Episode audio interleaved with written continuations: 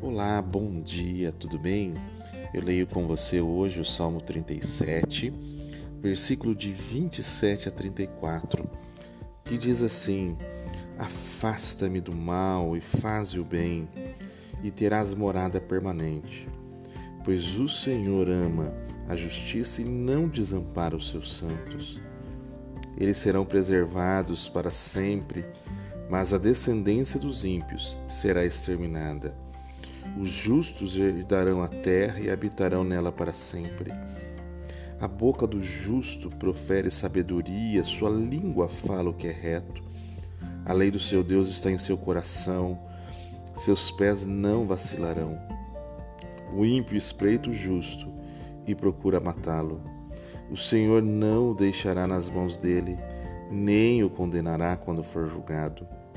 Espera no Senhor e segue o seu caminho, e ele te exaltará para herdares a terra, e verás quando os ímpios forem exterminados.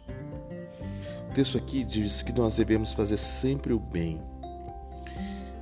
O versículo 28 que nós lemos, ele mostra que isso significa ter uma vida de justiça.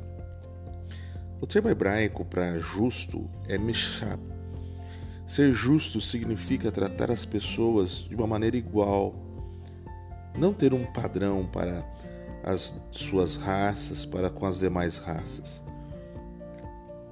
Também significa se preocupar com o direito dos necessitados, dos pobres, dos imigrantes, das viúvas, dos órfãos.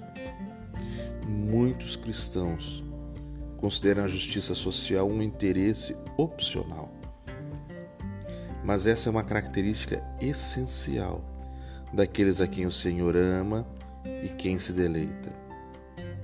Jesus disse a seus seguidores para receberem os pobres e os deficientes em suas casas com regularidade. A pergunta que eu queria deixar para você nessa manhã é: nós estamos atendendo a esse chamado para viver de uma maneira justa? Pensa nisso no dia de hoje. Deus abençoe você. Até amanhã.